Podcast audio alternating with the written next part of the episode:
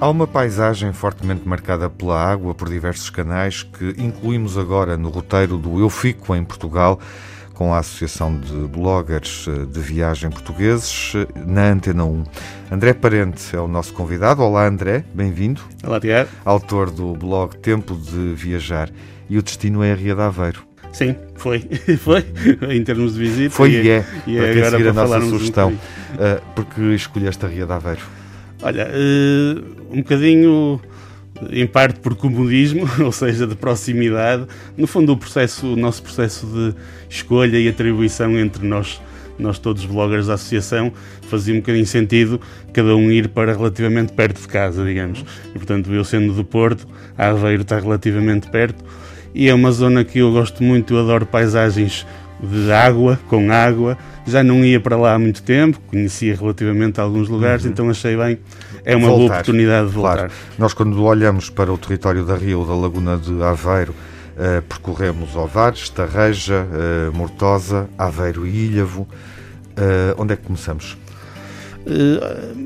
Quem vem do Porto faz algum sentido começar por Ovar, precisamente, uhum. portanto, em termos de, de estrada, e, vale, e vale de facto a pena. Ovar foi uma das, das cidades que visitei, que me surpreendeu um bocadinho também porque eu não conhecia já tinha passado ao largo da Alvar muitas vezes, mas nunca tinha visitado a cidade em termos turísticos. Sim.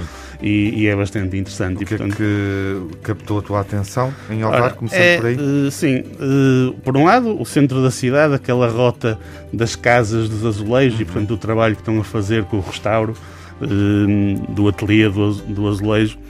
Uh, e, e, depois um bocadinho afastado do centro da cidade, mas ainda dentro do Alvar, a magnífica igreja matriz da, de Santa Maria de Valga, que é uhum. uma coisa Porquê? fenomenal. Porquê? Porque é lindíssima, portanto, aquela fachada toda de azulejos pintados, o interior também, portanto, há quem compare aquilo à Capela Sistina, uhum. dizem Capela Sistina portuguesa, é capaz de ser aqui um bocadinho exagero, mas efetivamente eu já visitei não sendo católico, mas gostando de visitar igrejas e sinagogas e.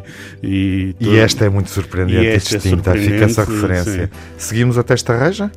Podemos seguir até esta reja. O que é que te impressionou em esta reja? A, a, arte urbana, portanto, é... Ou seja, algo contemporâneo, não é? Completamente. E a forma como a arte urbana se expressa na cidade? Sim, completamente.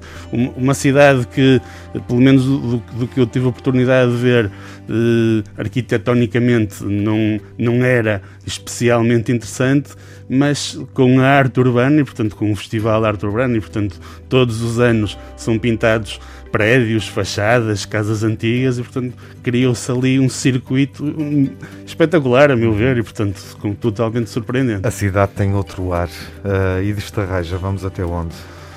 Uh, diz Tarreja, uh, podemos ir para Ilhavo, uh, uhum. em termos de lugares também surpreendentes. O, o Museu do Mar também achei muito bem produzido. O que é que te impressionou no Museu do Mar em Ilhavo?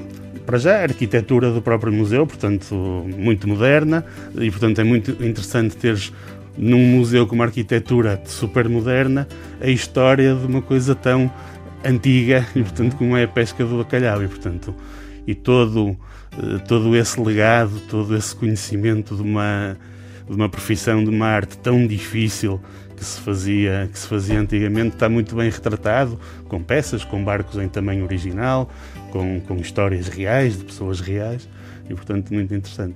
Queres acrescentar mais alguma coisa a este percurso? Uh, Toda, é, é sempre, é, é sempre muito, muito ingrato. De, da Ria? Sim. É sempre muito ingrato uhum. destacar de coisas numa, num território tão grande.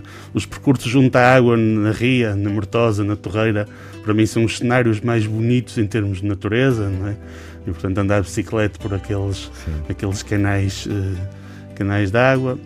Uh, no, no, fundo, fazer essa ligação de Ovar para a Mortosa e é também preencher esse território amplo da Ria de, de Aveiro, seja de carro ou de bicicleta, mas aí claramente uh, percorrendo a Ria cheia, digamos assim, sim, é? sim, mais, sim. Perto, mais perto do mar. Uh, e, e, e, também há aí duas referências, Torreira e São Jacinto, obviamente, uh, nessa, nessa construção da paisagem.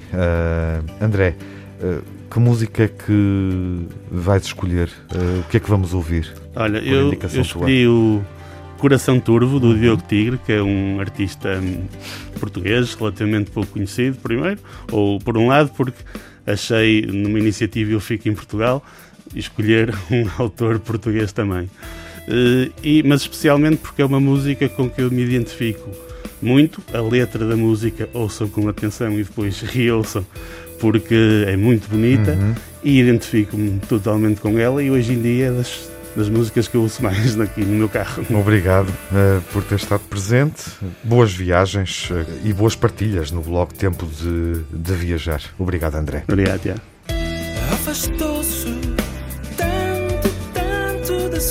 Tanto que já nem a sua alma sorri. Não se lembra quais as suas paixões e agora tudo lhe sabe doces ilusões.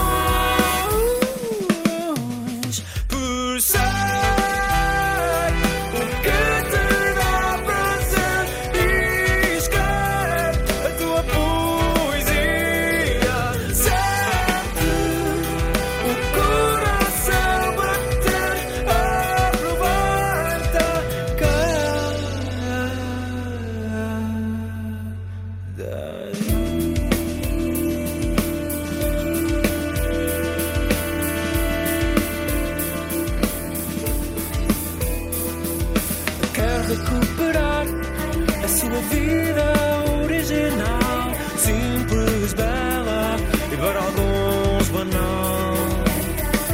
Mas terá que se reconstruir de novo,